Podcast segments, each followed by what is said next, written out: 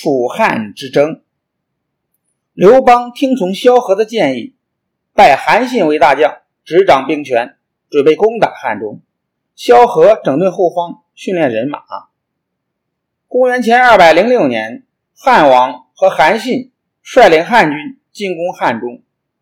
战争开始后，由于关中的老百姓对约法三章的汉军本来就有好感，所以汉军没到一处，士兵百姓都不愿抵抗。不到三个月的时间，刘邦就消灭了秦国降将章邯的兵力，牢牢地控制了关中地区。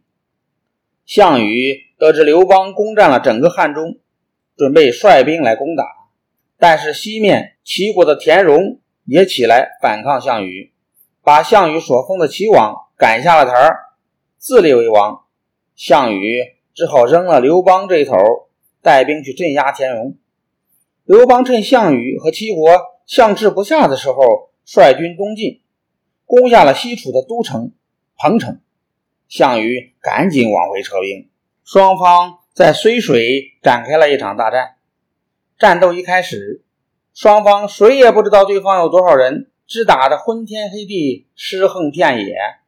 到最后，汉军战败，刘邦的父亲太公和妻子吕氏也被。楚军给俘虏了，刘邦带着残兵败将退到荥阳、成皋一带，严密布防。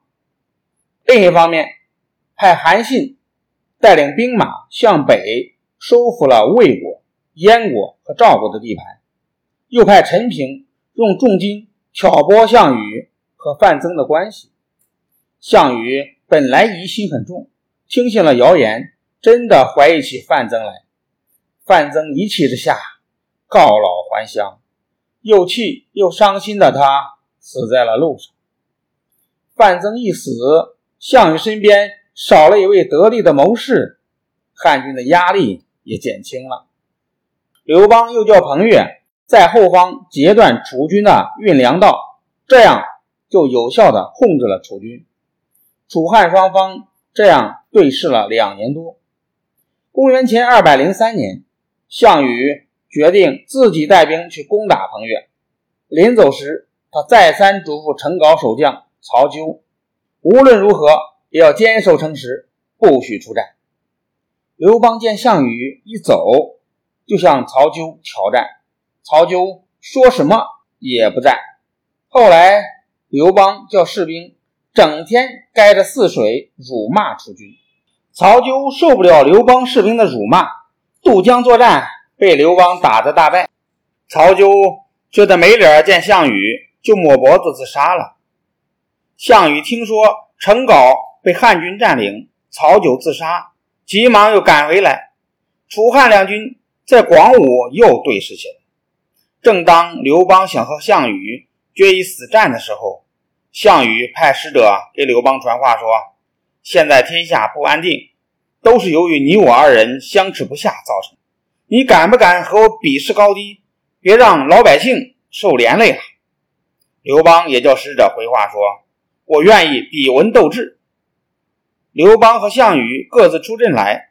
刘邦为了叫项羽在楚汉两军面前威风扫地，便隶属项羽有十大罪状。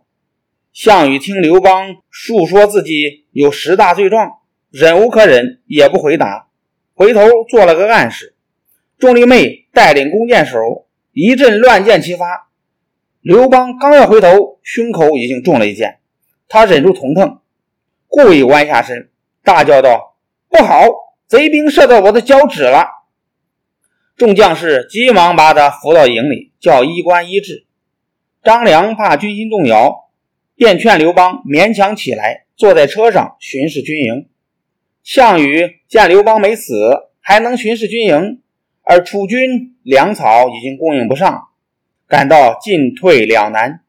刘邦重伤在身，见双方相持不下，也非常着急。这时，洛阳人侯公从中调和了一下，双方定下协议：楚汉双方以荥阳东南的鸿沟为界，鸿沟以东属楚，鸿沟以西属汉。双方各守疆土，互不侵犯，停止攻战。协议达成后，项羽把把太公和吕氏也给放了。